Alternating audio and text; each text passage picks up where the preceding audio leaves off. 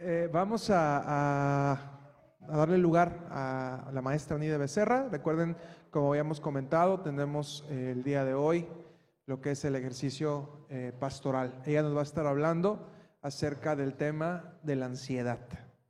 Bien, entonces, sin más, les dejo este espacio a Nidia. Dale un fuerte aplauso, por favor, recíbelo. Dios te bendice. Quisiera irte platicando un poquito, eh, antes de, comenzar con el, con el tema que voy a tratar el día de hoy, me gustaría platicarte cuál va a ser el plan, ¿sí? Esta va a ser una, una serie que vamos a estar manejando, escúchame bien, durante todo el año. ¿eh? ¿Cuánto tiempo? Todo el año, este, este y el que viene. Suena mucho, pero nos, nos queda qué tanto, ¿no? Como un mes para, para poder terminar este.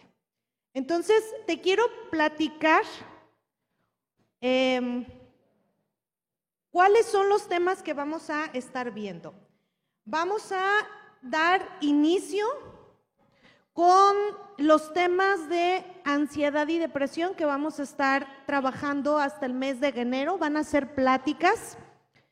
Em, todo lo que es noviembre, diciembre, enero y este febrero, bueno, ya dimos inicio hasta diciembre, vamos a trabajar con ansiedad, depresión, los pensamientos y vamos a culminar con un, un taller el 27 de febrero. De eso vamos a pasar a otro tema que va a durar tres meses. ¿Cuántos meses? Vamos a abordar temas y talleres relacionados a amor y dependencia. ¿Sí? Todas esas este, relaciones tóxicas, todas esas cuestiones que nos mantienen atados y nos limitan a lo que Dios quiere hacer en tu vida, pues déjame decirte que tienes que venir de marzo a abril. ¿Sí? Porque vamos a trabajar amor y dependencia. De mayo a mayo y junio vamos a estar trabajando identidad y propósito, ¿sí? Si no sabes para qué estás en este mundo o te lo has preguntado, esos meses tienes que estar aquí. Después de eso, todo lo que es julio, agosto, vamos a trabajar manejo emocional. ¿Cuántos han sido víctimas de sus emociones? Si tú dices yo, entonces tienes que estar aquí julio y agosto, porque vamos a dar talleres. Pero si dices, o sea, ¿hay más? Claro que hay más. Vamos a trabajar septiembre y octubre está diseñado para trabajar aspectos de sexualidad, ¿sí? Desde cómo me veo, desde lo que siento, cómo Dios me conformó, cómo puedo amar lo que Dios ha hecho. Ah, eso va a ser, dije, septiembre y octubre. Y vamos a cerrar el siguiente año, de aquí a un año, noviembre y diciembre, vamos a estar trabajando con comunicación. ¿Cómo es que me comunico con los demás? Chanfle, yo ya aquí me ando echando unas este, lucecitas. ¿Cómo me comunico con los demás? ¿Sí? Porque a veces espero que el otro me entienda o que suponga lo que yo estoy creyendo, pero no le digo al otro. ¿Sí? Todo eso lo vamos a estar abordando durante todo el año. Repito, van a ser conferencias y se va a manejar, por cada tema que yo te estoy diciendo, se va a manejar un taller que va a ser el sábado y te vamos a enseñar estrategias para todo lo que yo te dije. De manera rápida, eh, vamos a iniciar con ansiedad y depresión, amor y dependencia, identidad y propósito, manejo emocional, sexualidad y comunicación es lo que vamos a ver en este año y el que viene. Ahora, déjame platicarte algo que es muy, muy, muy interesante.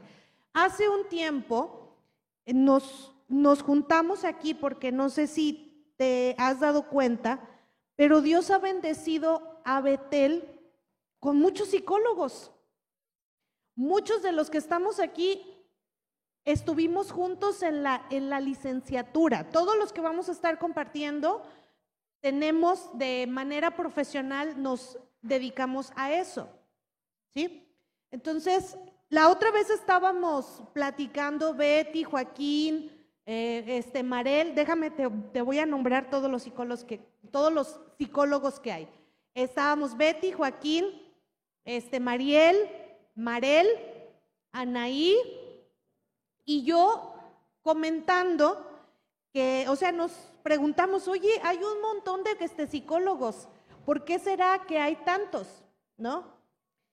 Y muy, muy probablemente Dios quiere algo con este, nosotros. Y efectivamente era justo lo que Dios quería hacer. Entonces, todo esto no solamente lo vamos a estar este, trabajando como gente que ya, que ya vivenciamos algo, sino que además con gente que hemos sido preparadas profesionalmente, ¿sí?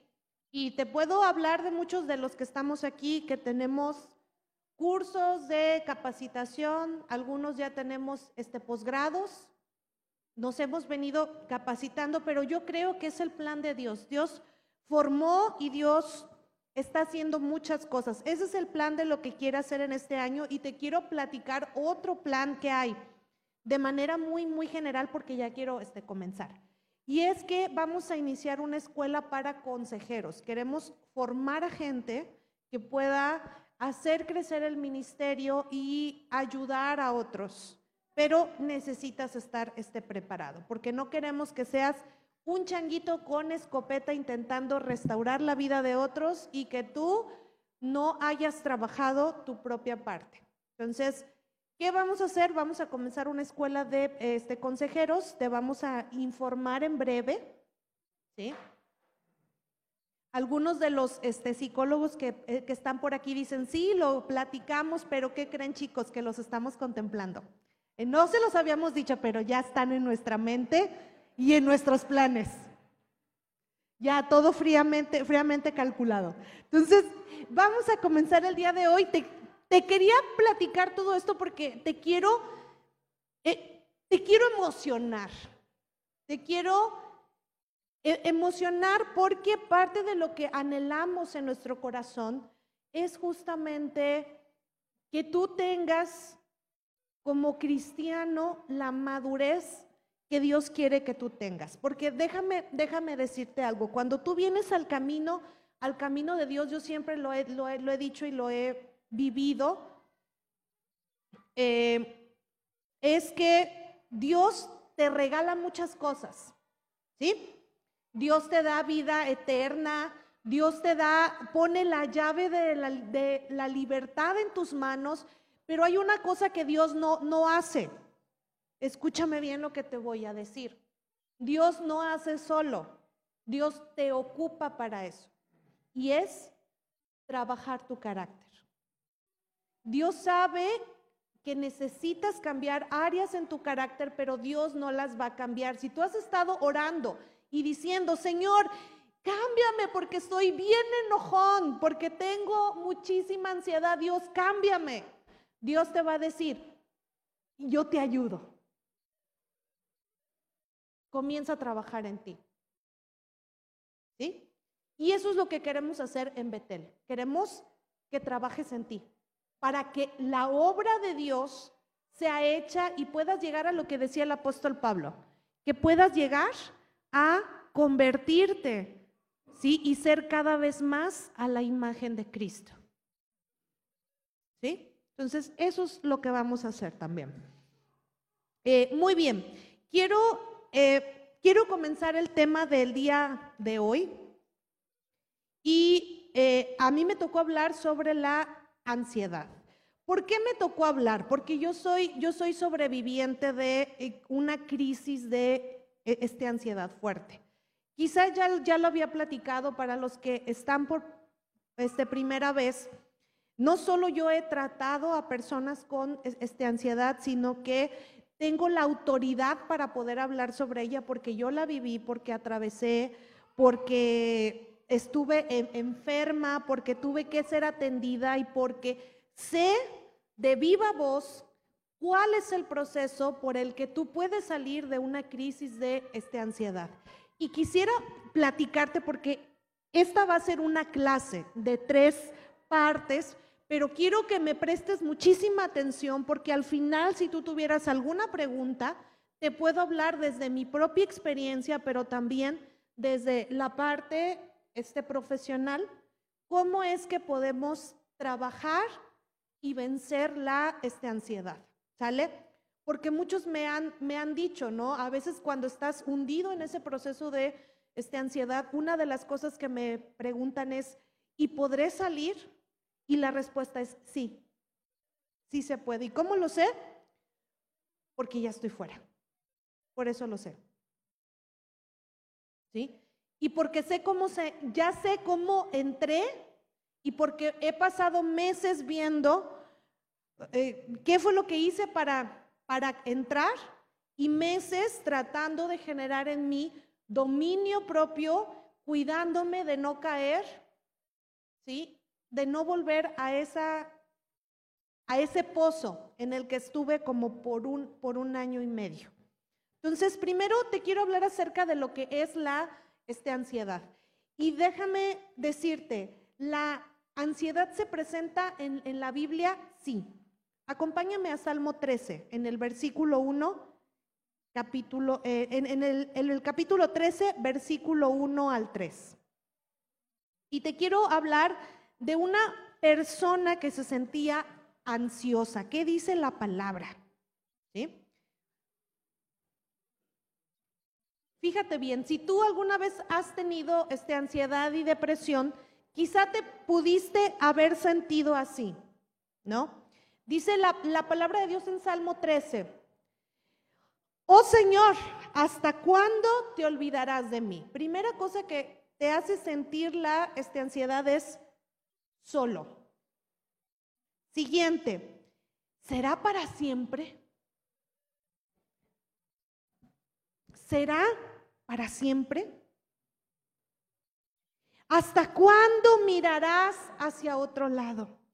¿Hasta cuándo tendré que luchar con angustia en mi alma? con tristeza en mi corazón día tras día. ¿Hasta cuándo mi enemigo, que muchas veces es nuestra manera de pensar, seguirá dominándome?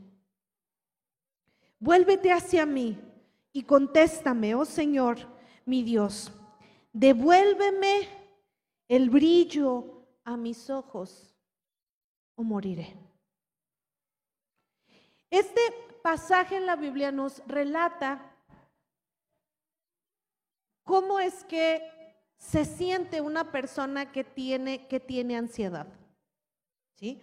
¿Cómo yo comienzo a detectar que tengo ansiedad y depresión? Casi siempre son como, como este, hermanitos, vienen juntitos, les encanta venir juntos a esos dos.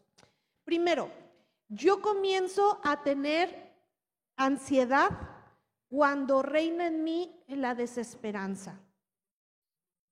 Me siento solo, tengo un miedo intenso al futuro. Quienes hemos en su momento llegado a, padecer una crisis de esta ansiedad, es como que si un río de pensamientos pasaran sobre ti y no los puedes controlar.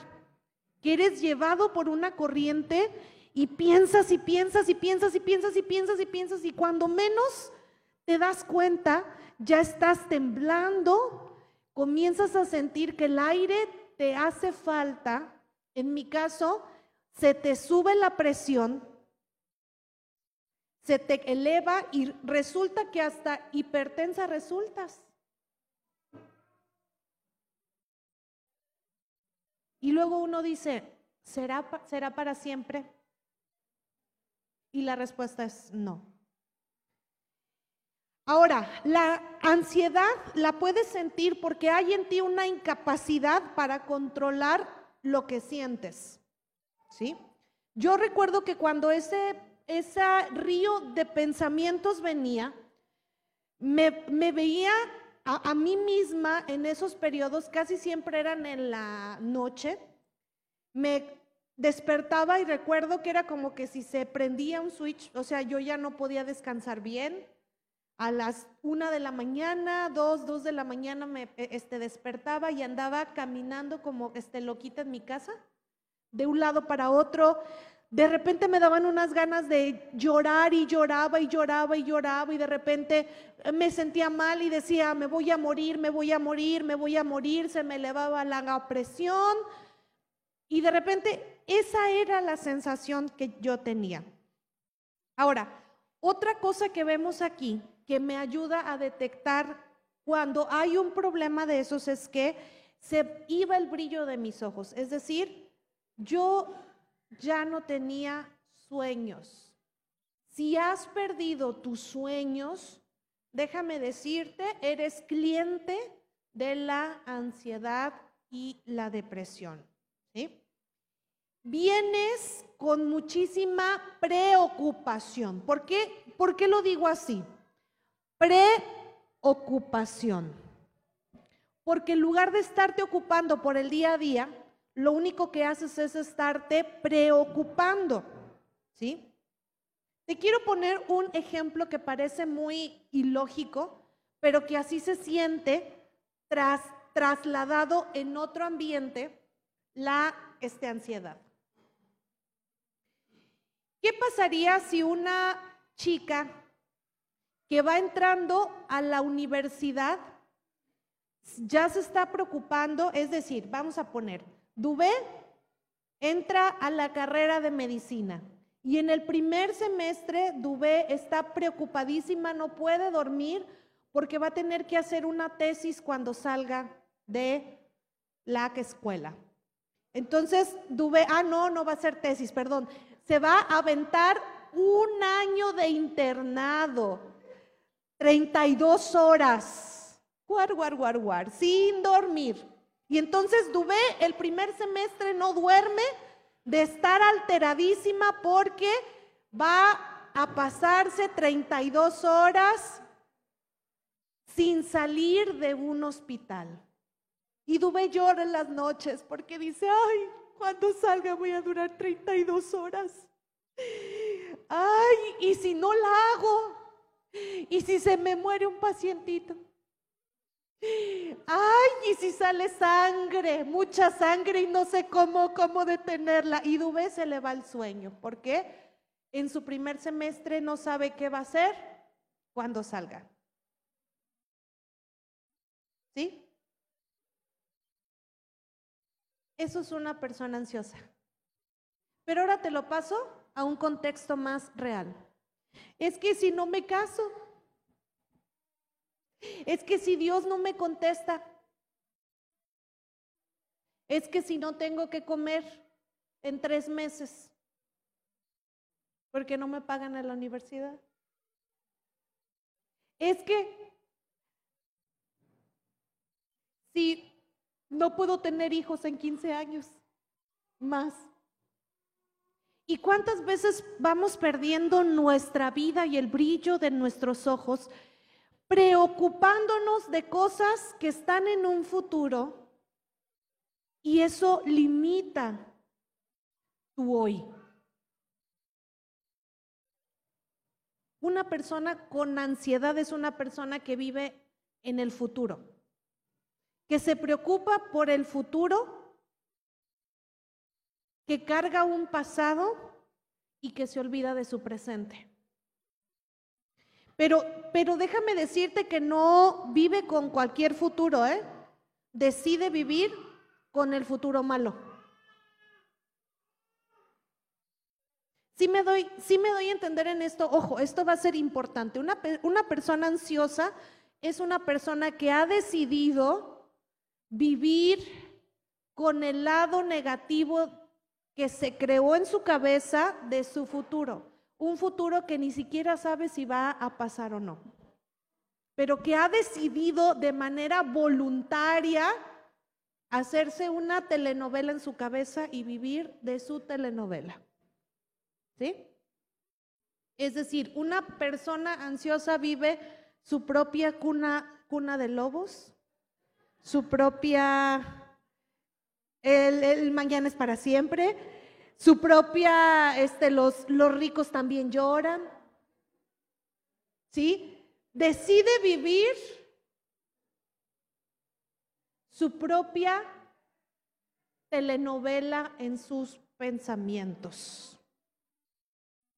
Ahora, déjame decirte qué es lo que ocasiona la ansiedad. ¿Cuál es la raíz de la ansiedad? Ya te dije cómo se siente, ¿sí? Y, pudiera hablar más de cómo se siente porque en realidad llega un momento en donde te programas tanto en tus, en tus pensamientos que llegas a creer que la realidad perversa de lo que estás pensando va a ser tu, tu realidad, una realidad que ni siquiera depende de ti. ¿Sí? Yo me acuerdo que en, entre esas veces decía, ay, y si no me caso, déjame decirte, ya me casé. Hace un año y medio jamás hubiera imaginado el plan que Dios tenía para mí, pero yo decidí que iba a vivir el lado oscuro, el lado oscuro de mis pensamientos, cuando Dios tenía otra cosa para mí. Pero por aquí vengo, y esto va a sonar fuerte, pero es cierto. La ansiedad es voluntaria. ¿Sí? ¿Por qué es esto? Cuando yo te digo la ansiedad es voluntaria, te estoy hablando de que quien lo ocasiona es tu manera de pensar. Y cuando tú ves la ansiedad como eso, que la ansiedad es un estado voluntario, entonces tienes tú la capacidad y te das cuenta que no eres una víctima de tus emociones, no eres una víctima de lo que estás pensando, sino que eres el sujeto capaz de cambiar tu manera de pensar, capaz de alterar tu estado emocional. ¿Sí? Pero ahora, ¿qué ocasiona? Primero, una de las cosas que te puede llegar a ocasionar que tú caigas en una crisis de ansiedad es querer controlar y planear todo. Pensar que el cómo sea el esposo, el cómo está la casa, el pago de la renta del mes siguiente, depende de ti. Y que entonces tú debes resolverlo. ¿Sí? Y entonces lo que generas en ti es preocuparte por cosas que no están en tus manos. Te preocupas porque tu hermano no cambia. ¿A ti te toca cambiarlo? ¿Está en tus manos cambiarlo? ¿Te preocupas porque el esposo no cambia? ¿Está en tus manos cambiarlo? Pero aún así te sigues preocupando. ¿Está en tus manos la provisión? ¿Está en tus manos la salud? ¿Está en tus manos la, e, esta enfermedad? ¿Está en tus manos la muerte? Está en tus manos la vida, pero aún así, aún así decides preocuparte. ¿Tus hijos están en tus manos? ¿Son tuyos? Pero aún así decides preocuparte en lugar de ocuparte. Entonces, cosa que me ocasiona la ansiedad. Vimos dos. Primero, querer controlar todo. Segundo, preocuparme por cosas que no están en mis manos. Siguiente, no saber decir no. Me lleno de tanto trabajo porque quiero, quiero que, quedar bien y de repente el no saber decir no, me saturo y de repente trueno. Porque no tengo ningún espacio de descanso y eso genera ansiedad. ¿Qué otra cosa me genera ansiedad? jugar al superhéroe. ¿Sí? Decir es que si yo no hago esto, mi hijo no cambia. Si yo no hago esto, mi esposo no cambia. Y entonces llegas a creer que el cambio del otro está en tus manos. O pensar que la decisión del otro, a lo mejor de dejarte, fue porque había un error en ti. Y te hace creer que no eres suficiente y entonces te tienes que esforzar más, más allá de todos los límites. Y eso te genera esta ansiedad. Ahora, yo quiero que vayas haciendo una lista de las cosas que te están preocupando y que no están en tus manos. ¿Sí? Ve haciendo una lista porque ahorita vas a hacer algo con ellas. Ve pensando. Ve pensando con quién le has jugado al Superman. ¿A quién has querido rescatar? ¿Al hijo que se este alejó? ¿Sí? al hermano que, que no quiere buscar a Dios? ¿A quién has querido rescatar? Esa relación en la que no hay, no hay voluntad de uno, porque aún eso no te toca a ti, eso le toca a Dios. ¿Sí? Siguiente, aquellas personas que se sienten huérfanas la orfandad. Ojo, yo no estoy hablando que no tengas padres o madres o gente que te ame. Yo estoy hablando de ese sentimiento de orfandad, de creer que Dios no cuida de ti, de pensar que tú tienes que resolver todo, que si tú no trabajas o, si tú no haces nada, no eres digno de merecer. Siguiente cosa que te genera ansiedad, tu orgullo, tu falta para pedir ayuda. Todo esto puede llegarte a ocasionar que te sientas ansiosa. Ahora, cuando tú ya generaste todo eso, se van a desarrollar toda una serie de mitos ¿Cuáles son esos mitos de una persona este, ansiosa? Y quiero que, eh, eh, quiero que estés aquí. Primer mito, siempre me quedaré así. Siguiente mito, está mal si me da, si me da ansiedad. La ansiedad es un pecado. No, la ansiedad no es un pecado.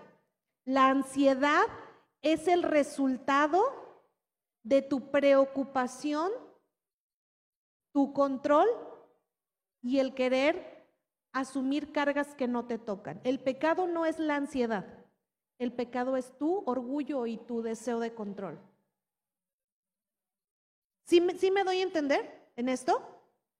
No está mal sentirte ansioso, porque cuando tú te sientes ansioso te das cuenta que algo anda mal. La emoción no, no está mal, la emoción es lo que tú estás pensando y tú estás haciendo, que es tu exceso de control, que es tu preocupación y que es tu orgullo. Y eso es lo que genera. Que se genere. Siguiente. Hay otro mito. Para las personas que pasamos ansiedad creemos que lo que necesita pasar en nosotros es dejar de pensar. Si ya no pienso en esto, entonces se me va a quitar. Thatcher, Ron, mal. El cerebro se hizo para que pienses. Vas a seguir pensando porque naciste para pensar. Dios te hizo para pensar. Dios te hizo para sentir. El problema no es eso. El problema es que no estás pensando lo que debes pensar. Necesitas pensar, pero necesitas pensar hacia tu propio bienestar. ¿Sí? Porque vas a seguir pensando. Siguiente, Está mal si recibes ayuda profesional. O también está mal cuando piensas que solo con la ayuda profesional va a pasar. Y la respuesta es no. La ayuda profesional viene para enseñarte a regularte, para que te regules. Pero hay un trabajo que tienes que hacer tú. Y de eso te quiero hablar. Siguiente parte. ¿Qué debo hacer para salir de un proceso de ansiedad? ¿Qué debo hacer para calmar mis emociones? ¿Qué debo hacer para salir de cuando me siento mal? Y te quiero llevar a tres citas. Una cita la dijo Jesús en Mateo 6, 31 al 34. Mateo 6, déjenme la, voy a buscar. Yo tengo la nueva, nueva traducción viviente. Me, me gusta porque viene como poquito más, más clara de la que ponen aquí. Entonces, Mateo 6, 31 al 34. Y Jesús estaba hablando de algo, porque, porque déjame decirte, Jesús tuvo miedo, sí, Jesús tuvo miedo. Jesús se sintió triste, sí, Jesús se sintió triste muchas veces. Jesús lloró, Jesús lloró, ¿sí? Jesús se sintió desesperado, sí, Jesús se sintió desesperado. Jesús se eh, este, enojó, sí, Jesús se enojó. Y te quiero hablar de cuál era el secreto de lo que hacía Jesús. Imagínate, Jesús, ¿tendría razones de qué, de qué estar ansioso? Lo amenazaron de muerte. Todo, el tiempo su vida corría este peligro. Tenía que tratar con este demonios. A veces ya tú, tú ves algo y estás... Y Jesús tuvo que trabajar con todo eso, ¿no? Pero, pero vamos a ver cuál era el secreto de Jesús. Dice, Jesús mismo dijo, ¿eh? Así, vamos a iniciar mejor desde el 25, ¿sale? Está rete bonito el 25. Por eso les digo que no se preocupen por la vida, si tendrán suficiente alimento y bebida o suficiente ropa para vestirse. Ahorita una de las cosas que más altera es que no solo quiero ropa, quiero ropa que sea Tommy, que sea Gucci, que sea... Entonces eso, eso cuesta. Y me angustia mi cuenta con este Liverpool y fábricas de Francia. Bueno, ya le hice esta promoción. Pero, pero bueno. Entonces dice, ¿acaso no es la vida más que comida y el cuerpo más que la ropa? Miren a los pájaros. No plantan, ni cosechan, ni guardan comida en graneros porque el Padre Celestial los alimenta. ¿Y no son ustedes mucho más para Él? ¿No son más valiosos? ¿Acaso con todas sus preocupaciones, fíjense bien el reto, que lo que nos dice Jesús, ¿acaso con todas sus preocupaciones pueden añadir un solo momento a su vida? Fíjense bien, si se preocupan, ¿van a cambiar algo? Si pasas horas de tu vida preocupada, por una relación que no se dio, ¿vas a, vas a cambiar algo? Estando 10 horas de tu vida llorando, angustiada porque no se dio, ¿eso cambia? ¿Eso cambia la realidad? Jesús lo dijo. Jesús lo dijo. ¿Acaso pueden añadir con sus preocupaciones un solo momento? ¿Y por qué preocuparse por la ropa? Miren cómo crecen los lirios del campo. No trabajan ni cosen su ropa, sin embargo, ni Salomón con toda su gloria se vistió tan hermoso como ellos. Si Dios cuida de manera tan maravillosa las flores silvestres que hoy están y mañana se echan al fuego, tengan por seguro que cuidará de ustedes. ¿Por qué tienen tan poca fe? Así que no se preocupen por estar diciendo, ¿qué comeremos? ¿Qué beberemos? ¿Qué ropa nos pondremos? Esas cosas dominan el pensamiento de quién? De los incrédulos. Y esto me, encanta. Fíjate en la característica que entramos aquellos que hemos llegado a tener ansiedad. ¿Sí? Fíjate bien, qué interesante. Dice, estas cosas o las preocupaciones que dominan el, dominan el pensamiento son de los incrédulos. Di conmigo, incrédulos. Otra vez. Otra vez. Cuando tú tienes temor o cuando tú tienes ansiedad, eres considerado un incrédulo. Dejaste de confiar en que Dios tiene el control. ¿Y sabes cuál es el llamado de Dios? Arrepiéntete por tu falta de confianza. Arrepiéntete por tu exceso de control. Y Dios dice, busquen el reino de Dios por encima de todo lo demás y lleven una vida justa y Él les dará lo que necesitan. Otra vez me la pones en esta versión. Busca primeramente el reino de Dios. ¿Cuántos habían escuchado e-, esta cita? Busca primero el reino de Dios y su justicia y todo lo demás te va a ser añadido. Todo vendrá por esta añadidura. ¿Sabes para quién es esta palabra? Para los ansiosos. Lo que Dios te dice es, estás buscando algo que no es lo que está en mi corazón. Te estás imaginando tus telenovelas aquí en la cabeza, que no es el plan que yo tengo para ti. Busca primero el reino de Dios. Luego el apóstol Pablo dice, no te afanes. En Filipenses 4 dice, eh, este Filipenses 4, versículos 6 y 7, no te afanes. No te afanes. Dios una y otra vez insistiéndote. No te preocupes, no te afanes. Entrégame el control a mí. ¿Cuáles son las formas en que yo puedo dar el control? Mira, dice, por nada estéis afanosos. Y aquí viene uno de los secretos con los que puedes salir de la ansiedad.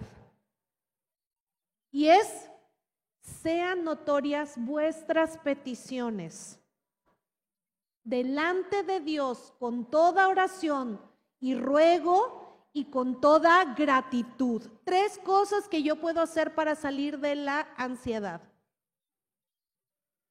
Primera cosa, ¿sí? Ora. Segunda cosa, ¿Qué sigue? Antes, Cristian. Ora. Siguiente. ¿Sí? Ve a Dios con todo ruego. O sea, suplica. Siguiente, agradece. Lo que Dios te está diciendo es, no te preocupes, ocúpate. ¿Cuántas veces hasta nos sentimos ansiosos porque creemos que no le, que no le agradamos a Dios? O que, lo, o que las decisiones que vamos a tomar no le, no le van a agradar a Dios. Cuando Dios te da su palabra para que sepas lo que es correcto hacer. Y cuando lo que Dios anhela es verte feliz. Ahora, ¿qué tengo que hacer para salir de una crisis de ansiedad? Primero, ora. Lleva tus cargas, tus preocupaciones a la cruz de Cristo. Entrégalas. Siguiente, cede el control. ¿Sabes que una de las cosas más difíciles, por lo menos para mí en esa crisis, y que tuve que ir muchas veces a los pies de Dios en esas noches en que me levantaba llorando, era hincarme y decirle, no puedo cambiar esto que estoy viviendo. No puedo, no puedo cambiarlo. Tú tienes el control. Te cedo el control. Te regalo el control. ¿Y cuántas veces tuve también que dar gracias y decir, Señor, gracias, porque esta tristeza seguro me va a enseñar algo? Gracias por los planes que tienes para mí. Y cuando te lo digo, me mueve el corazón porque me miro a mí misma llorando por planes que yo anhelaba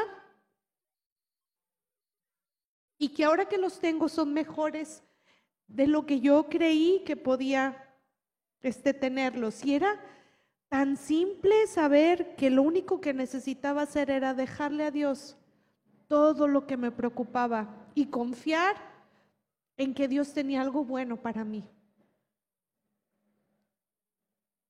Dios tiene algo bueno para ti. Si hay algo que quiero que quede en tu corazón, si has pasado por, por ansiedad, hay una cosa que yo quiero que quede en ti y es, créemelo, Dios tiene algo bueno para ti. Cuando tú le cedes el control, cuando tú dices, Dios, yo creo que lo que tú tienes es mejor que lo que yo estoy imaginando, Dios hace algo, Dios mueve algo.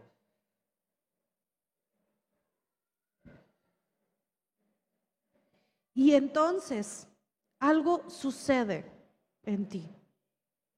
Otra cosa que tienes que hacer, no solo es agradecer, no solo es orar, no solo es ir con todo ruego, sino que además tu tarea, y que eso es lo que he hecho en todo este tiempo, es guardar lo que pienso y lo que siento.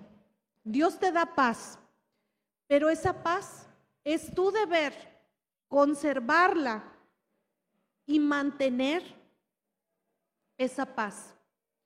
¿Cómo la mantengo? Simple. Cuando, cuando perdonas. Tu función para reducir la ansiedad es trabajar con el perdón y trabajar con, con lo que estás aquí, en tu cabeza fraguando. ¿Cuál es el secreto para salir de la este, ansiedad? Romanos 12:2. Transfórmate por medio de la renovación de tu entendimiento para que alcances a comprender cuál es la buena voluntad de Dios agradable y perfecta. Hay dos cosas que el enemigo te roba cuando estás en ansiedad. Primero, te hace olvidar las promesas que Dios tiene para ti. Y segundo, te roba tu capacidad de agradecer y de adorar a Dios por los planes buenos que tiene para ti. No importa cuál sea la circunstancia por la que estés atravesando, recuerda que no eres huérfano, eres hijo de Dios. Y Él tiene cuidado de ti. Si tú decides, puedes aprender de lo que Dios tiene.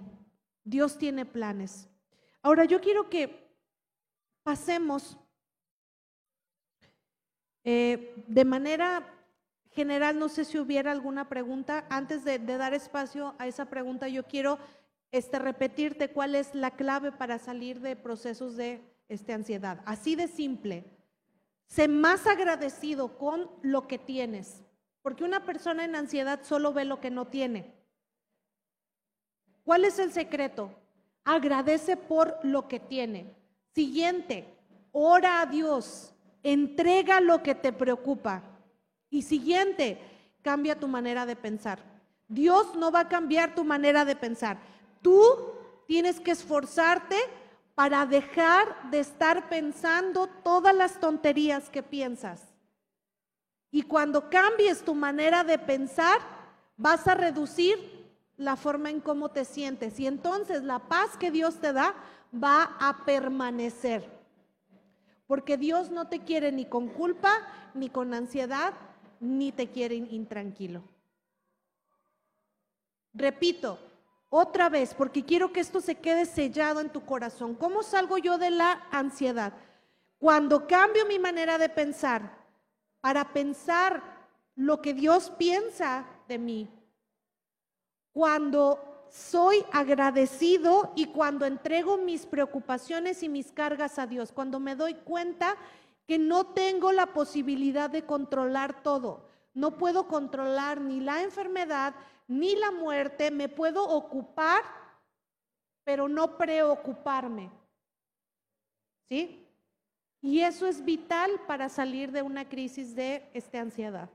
Entonces, quiero dejar este espacio para alguna, alguna pregunta.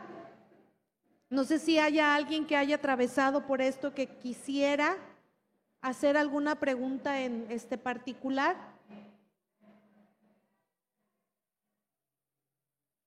¿No? Sí.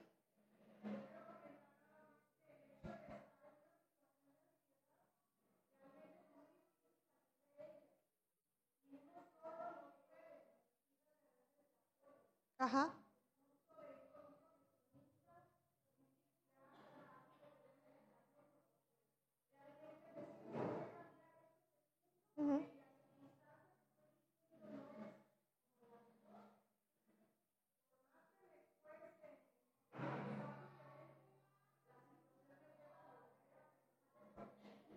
Exacto.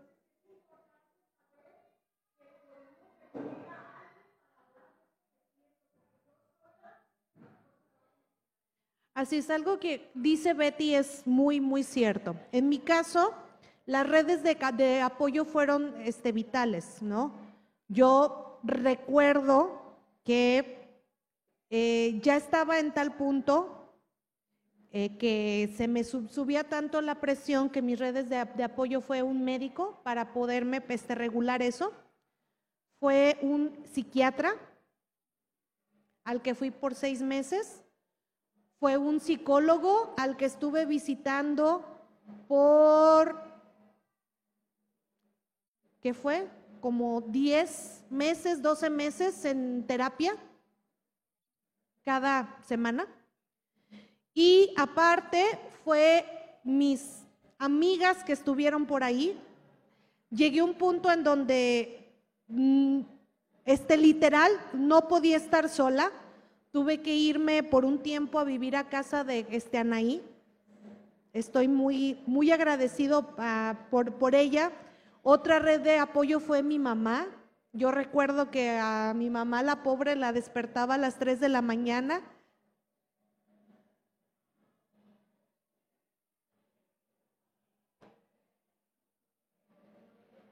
Y era padre ver cómo aún eso me hizo sentir tan amada, saber cuánta gente estuvo, primero con la ansiedad me, me, hizo sentir muy, muy sola.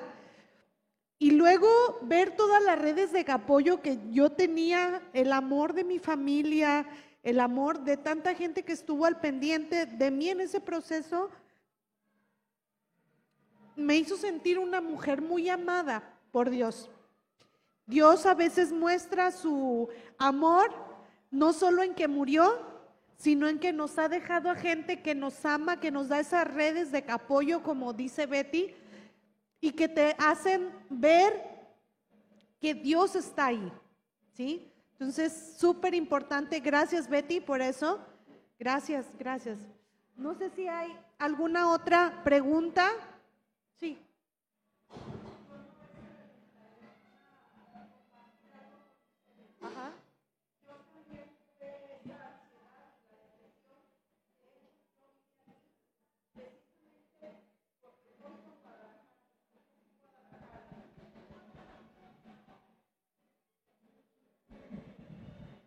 No alcanza a escuchar. Gracias. Les comentaba que yo también pasé por un proceso de depresión y de ansiedad muy fuerte. Este, yo precisamente vine porque yo estaba en un momento muy, muy difícil para mí, en donde yo sentía que estaba perdida. Que yo, yo, yo le pedí a Dios licencia, que me diera la oportunidad de tener un respiro, de tener un apoyo, de tener la oportunidad de salir del lugar en donde yo estaba, porque yo sentía que me ahogaba, yo sentía que me estaba perdiendo y yo no me encontraba, ya no me conocía a mí misma. y yo vine para acá. Dios, Dios me dio la oportunidad. Mi hermano vino de Estados Unidos y me dijo, te ofrezco que vengas. Yo te invito, yo te pago el pasaje para que tú vengas. Dios me dio la oportunidad y vine. Tuve un problema muy fuerte con mi esposo y mis hijos me dijeron, mamá, ya no te queremos aquí. Queremos que te vayas y que te quedes allá con mi tía. Mi hermana vive, vive ella aquí en la casa de mis papás y, mis hijos me pidieron que me quedara con ella. Yo me vine con ese afán de, de, salir en donde, de donde yo estaba, porque yo necesitaba, necesitaba de Dios y yo sentía que Dios no me escuchaba. Yo sentía que estaba perdida. Dios me dio la oportunidad, mi hermana Erika fue a un retiro y Dios me dio la oportunidad. Ella me dijo, yo te lo pago, nada más es que tú vengas.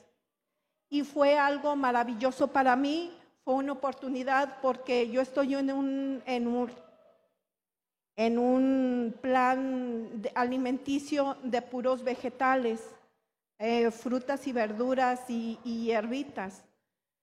Y para mí era muy difícil y mis hermanos también están en ese tratamiento y me decían, no, no vayas, vas a perder tu dieta, vas a perder todo el proceso que ya llevas. Yo venía, no sé si me vieron los primeros días, quien me vio eh, parecía una bolita completa, una esferita, ¿sí? Y traía mucha inflamación. Entonces me decían mis hermanos, es que ya te han estado ayudando mucho, llevas un proceso ya y lo vas a perder.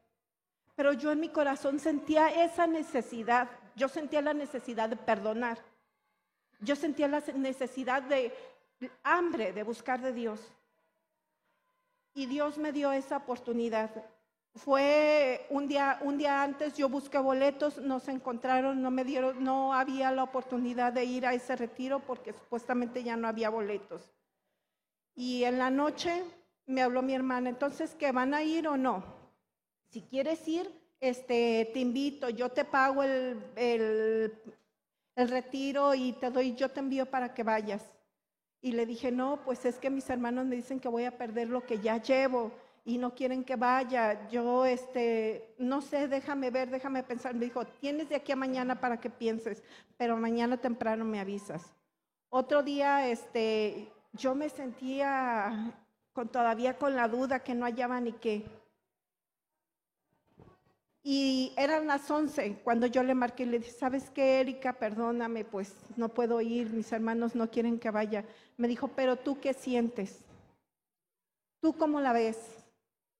Le dije, es que ¿qué voy a comer allá? Dijo, ellos tienen alimento, llévate unas, unas frutas, unas verduras y eso comes, me dijo. Eh, dije, va a ser viernes, sábado y domingo. ¿Y cómo le voy a hacer? Pero yo sentí esa necesidad. Y me dijo mi hermana, como tú veas, yo no te puedo obligar. Si tú quieres ir, ven. Me dijo, yo nomás te ofrezco la ayuda, yo te quiero dar ese regalo, pero tú dime. Pero dime porque ya salen a la, a la una, tienes que estar ahí. Eran las once cuando yo estaba desayunando. Le dije, sí voy. Yo siento la necesidad de ir y sí quiero ir y sí voy. Y mis hermanos me decían, es que vas a perder, quiero ir me llevé unas manzanas y unos apios. Y dije, Señor, en tus manos me pongo.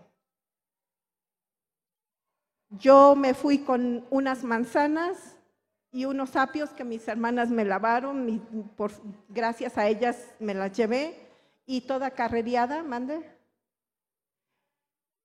El chiste es que Dios me dio la oportunidad de ir, y en ese retiro tuve la sanación de, de ese sentimiento que yo tenía, pude perdonar.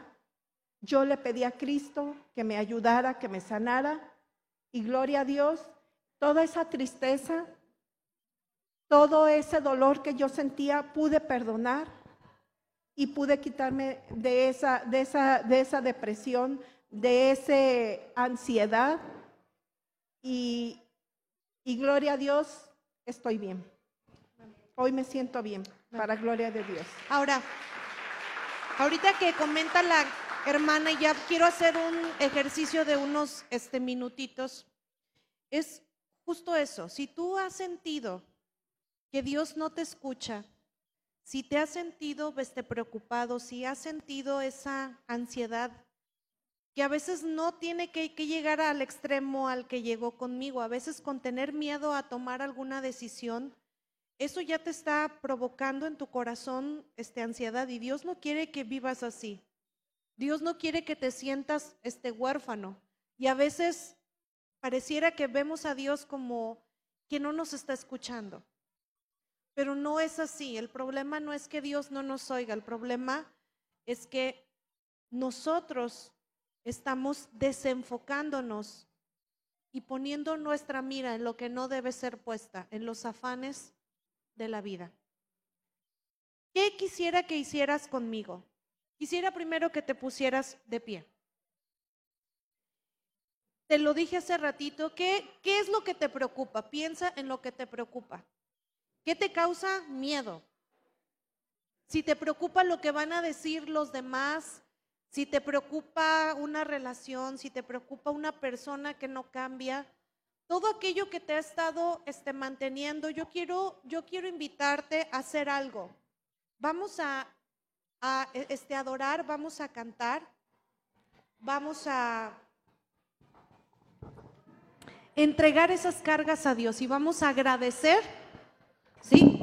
Es decir, le vas a ceder a Dios el control. Decir, Señor, yo no puedo cambiar la situación económica, yo no soy capaz de cambiar a esta persona, yo no soy capaz de, pero yo quiero escuchar tu voz, yo quiero saber cuáles son los planes que tienes para mí, quiero caminar esos planes, quiero saber que aún hay sueños para mí. Entonces vamos a entregar esos miedos a Dios. Y quisiera que eh, cantaras junto conmigo esta canción y que mientras lo hacemos más allá de cantarla, pudieras tomarte estos minutos para decirle, Dios, te entrego esto que me preocupa. Me quiero ocupar con el hoy y no estar angustiado por el mañana. Quiero dejarme de hacer esas este, telenovelas. Me voy a esforzar por cambiar esa manera en que pienso. ¿Sale? Te invito a que ahí en donde estás cierres tus ojos, no porque haya algo místico, sino simplemente para que puedas pensar y concentrarte y entregar todo aquello que no está en tus manos resolver.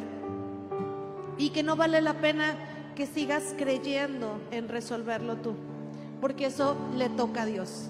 Dale a Dios su lugar, por favor. Entrégale a Dios ese lugar.